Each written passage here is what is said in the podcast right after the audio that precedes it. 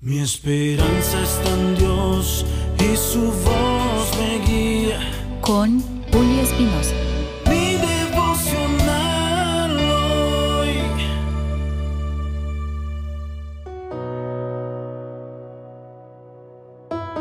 Mi devocional hoy lunes. No hay nada que sea imposible porque todo es posible para Dios. En el Evangelio de Lucas capítulo 18, verso 26 dice, Jesús les respondió, Lo que es imposible para los hombres es posible para Dios. Te invito a reflexionar en esto. Detente un momento y mira a tu alrededor. ¿Crees que lo mucho o poco que tienes es por tus enormes capacidades? Déjame decirte que no. Y no sigas mirando lo que en tus fuerzas como ser humano eres capaz de hacer, porque te sentirás desilusionado, porque en la práctica, en la realidad, todo te va a parecer limitado. ¿Quieres ver la verdadera realidad de la vida y en la que todos deberíamos vivir? Entonces, más bien mira hacia arriba no sigas esperando en tus capacidades de hombre porque estás mirando al piso. Más bien, piensa en las posibilidades de Dios, las que son ilimitadas, las que no tienen ni fecha, ni horario, ni pueden ser limitadas, porque Dios puede hacer hoy por ti cualquier cosa que parezca imposible.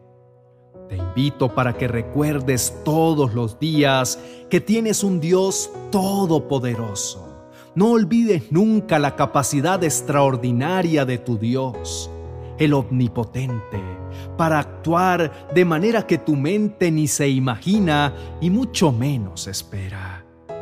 Seguramente hoy la duda ha llegado a tu vida por medio de una enfermedad, por medio de la escasez, por medio de la necesidad laboral, por medio de los problemas familiares o por medio del desánimo.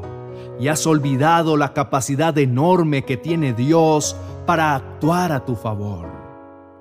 Recuérdale al Señor tu petición y en medio de tu angustia repítele con clamor. Señor, yo creo que para ti no hay nada imposible. Oremos.